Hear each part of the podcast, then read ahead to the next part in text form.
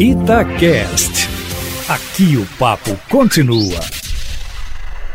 Uma rede nacional de TV, a mais ouvida, a mais lida, a mais vista no Brasil, na Rede Globo, publicou uma conversa do Rogério Caboclo da CBF, fazendo uma cantada de mau gosto numa assessora, numa secretária.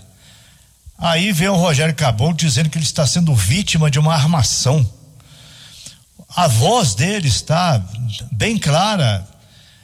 E tomara que essa saída dele de 30 dias ela seja também de forma definitiva, porque não cabe isso no futebol em cima de um dirigente que dirige a entidade que cuida com a paixão dos brasileiros, que é o futebol.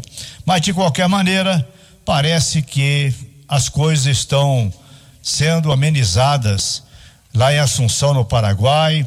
A seleção brasileira vai jogar amanhã contra o Paraguai e vai disputar a Copa América. Agora, um outro assunto também que causa assim uma estranheza enorme o presidente do Senado, da, aliás, da, não é presidente do Senado, presidente é, é, o, é o, nosso Rogério. Agora, o presidente do, da, da comissão eh, que está vendo a Covid, o Renan Calheiros, que foi presidente do Senado durante muito tempo, sugerindo que os jogadores da seleção brasileira se recusem a disputar a Copa América. A política não pode entrar no futebol.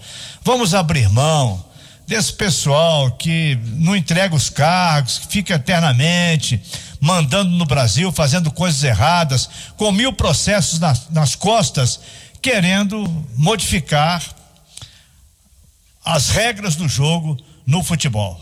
Agora são os comentaristas da Itatiaia Começando com Léo Figueiredo falando sobre o futebol do fim de semana. Boa noite, Léo. Boa noite, Emanuel. Boa noite, Edu Panzi. Boa noite, Júnior Brasil. Acho que você disse muito bem e relata a posição de nós três, Emanuel, e de qualquer pessoa mais esclarecida no mundo em que vivemos, em que o assediador tem que ser punido e não a pessoa que foi assediada. Então, que nesse país nosso ainda muito machista, a vítima não caia em descrédito. Que o futebol, principalmente, esteja do lado certo do lado da funcionária que foi assediada e que a gente tenha um, um presidente melhor da CBF, né? Porque é, um é banido, outro é preso, outro é banido, agora o outro é denúncia de assédio. A gente precisa de gente melhor na CBF. Para falar da nossa bola aqui no final de semana, vou começar falando do Galo, que venceu o esporte jogando fora de casa e se recupera de uma derrota que não era esperada, Júnior Brasil, contra o Fortaleza mas o Fortaleza mostrou também que não é qualquer baba, não. Goleou o Inter. lá no Internacional. Boa noite, Júnior. Boa noite, Léo, Edu, Emanuel, amigos e amigas. É, o Atlético, se a gente for olhar o último jogo, ele pegou o embalo da vitória diante do Remo. No brasileiro, sim, é, foi uma recuperação, mas você falou bem, mérito a esse time aí bem armado é, do Fortaleza. Já o Atlético vem crescendo, vem crescendo de forma de organização, de forma tática. O Atlético, para mim, ontem, se você me perguntar, além do Hulk, que é chover no molhado, tá jogando demais, fazendo a diferença, puxa a marcação, serve aos companheiros, faz gol, chuta, entra, é o cara mais caçado em campo. Toda hora é um cartão amarelo. Povo doido, né? Batendo no Hulk. Não, você viu o André, o André Bebezão, ele deu um chambão que o Hulk caiu e, e achou ruim ainda. Eu falei, esse cara é louco, e que mundo que ele tá. Então, assim, parece que há um desafio, há uma. É, é legal derrubar o Hulk. E sendo que assim, ele é quase que imparável mesmo. Se você não fizer falta, você não para. Mas o que tem agradado, o Nacho também tem agradado muito, o Dodô, que tranquilidade, que segurança no lado esquerdo, o Zarate, que eu acho que pode muito mais, porque eu sou fã do futebol dele, mas os números dele foram muito positivos. Como um todo, o Atlético foi bem, não teve ali, é claro, um cruzamento que poderia ter sido melhor do Mariano, mas mesmo assim ele deu conta do recado. Mas o que, que eu quero destacar, e o Cuca falou isso na coletiva, como o Atlético está mais organizado defensivamente, como o Atlético está bem postado defensivamente, como o Atlético dificultou a vida do esporte. O esporte tem velocidade, o esporte explora bem os lados do campo e muitas das vezes não conseguia entrar. Claro que vai ter hora que vai chegar, mas o Atlético conseguia se recompor muito bem, conseguia fechar suas linhas muito bem. Então tem que elogiar o Atlético nesse aspecto. E ofensivamente poderia ter feito dois, três, poderia. O Atlético foi melhor, mereceu vencer e acredito que chega com mais moral para decisão, principalmente da Copa do Brasil, que para mim o Atlético já está classificado. Ah, para mim também a vantagem de 2 a 0 sobre o Remo no jogo da volta dá muita tranquilidade para o Cuca. Inclusive no Cuca, o Panzi, que eu gostaria de um comentário seu. O Atlético tinha muitos desfalques por causa das convocações. Isso é lógico que mexe no time, que cai um desempenho. Não foi brilhante, mas foi eficiente. Esse é o caminho para o Cuca e para o Galo nesses momentos de convocações. Vem aí a Copa América, vai perder atletas de novo. Esse é o caminho? Um abraço, Léo, Júnior Brasil, Emanuel. Um abraço para o ouvinte ligado na turma do bate-bola. A gente não combinou, não, mas eu ia falar justamente do elenco. É, acho que foi uma vitória do elenco. pode ter combinado. Pode, então. é, não vai sair tão bom quanto saiu agora. Acho que é uma vitória que dá para colocar na conta do elenco, né, Léo? É, eram cinco desfalques e senhores desfalques, né? Jogadores de seleção brasileira, o Keno, que ainda é um desfalque por conta de uma lesão. E todos os substitutos foram um destaque no jogo. O Johan jogou muito bem, os dois laterais foram muito bem no jogo, tanto o Dodô como o Mariano. Aliás, o Mariano, esse ano está justificando um investimento é, para ter dois laterais de bom nível, tanto ele quanto o Guga, que está com a seleção.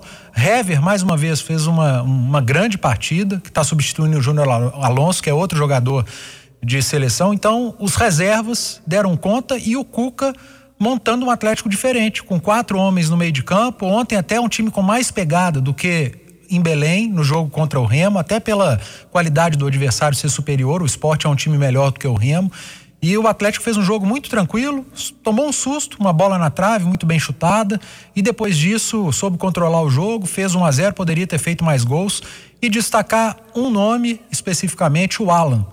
Que partida fez o Alan? Bem lembrado, viu? Eu elogiei ele muito. E como tem evoluído nos últimos jogos. O Alan tem jogado muito bem e ontem talvez tenha sido um dos grandes jogos dele com a camisa do Atlético. Eu fico satisfeito com esse tipo de comentário, porque eu sempre fui Jair mais 10.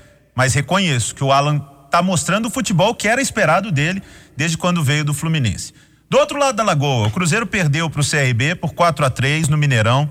O Emanuel fez um comentário mais cedo aqui na turma do bate-bola, que vai muito de encontro com o que eu fiz ontem também, de que o Cruzeiro não fez um jogo ruim, principalmente o, o setor ofensivo ontem se desdobrando para buscar o resultado, mas falhas individuais acabaram determinando e também mérito do CRB, porque não dá para tirar o Jean Patrick acertar aquele chute, mérito do Diogo Silva, goleiro que fez grandes defesas, mas o Cruzeiro tropeçou nos seus erros, Panzi.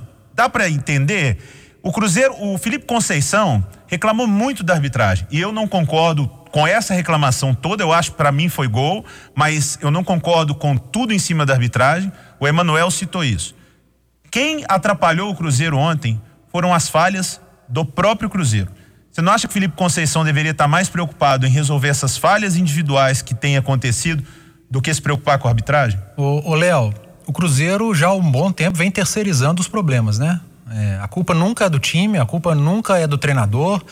E ultimamente a culpa é da arbitragem, é do campo, é do vestiário, é da iluminação, enfim tá é recorrente o Cruzeiro terceirizar os problemas. E, e, eu acho que eu não acho que o Cruzeiro tenha jogado bem, não. Você tomar quatro gols do CRB jogando no Mineirão, eu não, não, consigo conceber que o time tenha ido bem. Você pode ter ido bem ali no setor ofensivo, que fez três gols, dois deles cobrança de escanteio.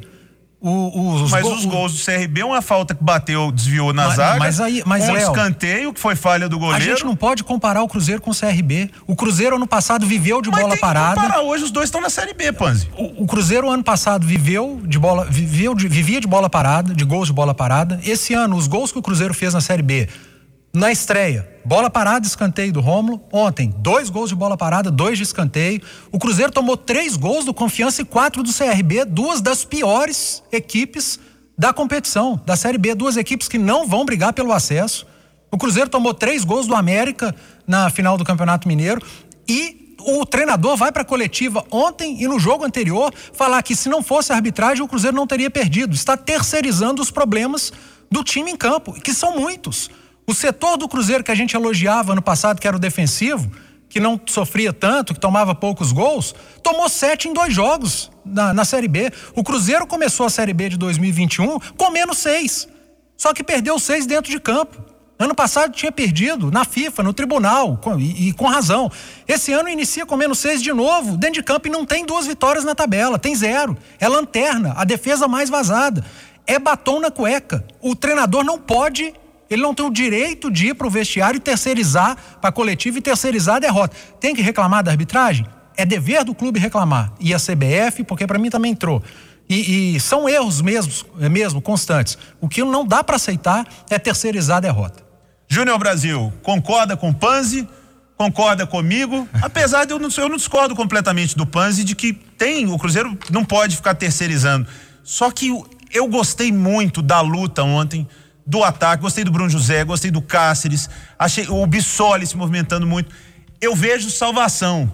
Só que o Panzi citou ali. Eu ainda que, não vejo, não. O que era, não, não, mas a, você não. A minha salvação é diminuir os erros individuais. Como? Qualificando o time. Mas só se você contratar. Só porque se não contratar, dá para tirar algo mais desse elenco, desse time, porque eles não têm a condição de entregar mais. O que eles têm entregado, o que você falou, a disposição, a luta, a vontade, isso a gente vê, até demais. E eu fico, é, acho legal, tem muita gente que condena, igual o Sob saiu bravo, é esse tipo de jogador que tem brilho. Porque aquele jogador que sai, que bom, vou descansar, não. Ele quer estar ali, quer fazer algo. E acho que as escolhas do Felipe, às vezes, nem sempre têm sido as melhores. Agora, enquanto o Cruzeiro gastar 80% do tempo do treinador na coletiva, criticando e justificando e apontando os erros da arbitragem, não enxergando os erros da diretoria, os erros do time, os erros do treinador. Igual ele falou, não, dou chance para todo mundo. Não, cadê a chance pro Paulo, que não erra? Ou, quando entrou, foi o melhor em campo. Claudinho e Marco Antônio. Júnior Brasil. O que, que Aqui, esses caras fizeram para não jogar no Antônio Cruzeiro? É outro que eu venho falando demais e há muito tempo dele. Aí você pega um Ramon, que erra, apesar do gol, tem errado sucessivamente e continua de cadeira cativa. Então tem muitos erros. É, esses erros individuais, é um Cruzeiro que não se impõe, ele que falou que não precisava de contratação, então o treinador também tem errado, a diretoria também tem errado. E se não qualificar, o Cruzeiro não sobe. A situação do Cruzeiro este ano é pior do que a do ano passado, porque os adversários fizeram pontos em cima do Cruzeiro e ano passado isso não aconteceu. Então, se esses caras não acordarem agora, a situação vai ficar difícil. Dois anos, aí é, é quase que sem salvação. Para rolar para Emanuel aqui, Panzi, uma um pitaco pelo menos aqui do América. Eu disse durante a semana que era uma guerra contra o Corinthians, né? Um jogo direto de quem quer sobreviver na Série A, porque acho o time do Corinthians muito fraco esse ano. Acho que o Corinthians, que tem uma camisa pesada, vai brigar para não cair. E era um jogo que o América precisava ganhar. Por que que não ganhou, Panzi? Porque não faz gol, Léo. Time que não faz gol não ganha. Às vezes vai empatar, mas quando a defesa que sofre poucos gols, um gol por jogo, é suficiente para perder para um time que não faz gol. Enquanto o América seguir como o Romano trouxe agora há pouco, com 400 e tantos minutos sem marcar um gol, ele vai continuar perdendo seus jogos e a Série A não perdoa. Se a sua defesa toma poucos gols e o seu ataque não faz nenhum, o que que acontece? Você perde o jogo. É, curto e grosso, Só um ponto, da mesma forma que eu falei do Cruzeiro, eu falo pro América. Ainda há tempo de qualificar esse grupo do América, porque como começou, já mandou um recado, já mandou um sinal de alerta. O Lisca falou: tem feito, tem trabalhado, tem que encontrar alternativa. É buscar reforço, qualificar o time também. É, a gente pode melhorar em tudo, viu, Emanuel? Acho que a questão é essa. Ok. Deixa eu corrigir o nome do presidente do Senado aqui, que é o Rodrigo Pacheco. O Renan Calheiros é o presidente da comissão da Covid, da vacinação. E daqui a pouco, as últimas da turma do bate-bola e as informações do futebol europeu. Fala galera, tudo bem? Eu tenho uma indicação pra você. Quem não gosta de uma boa indicação, né? Eu mesmo adoro.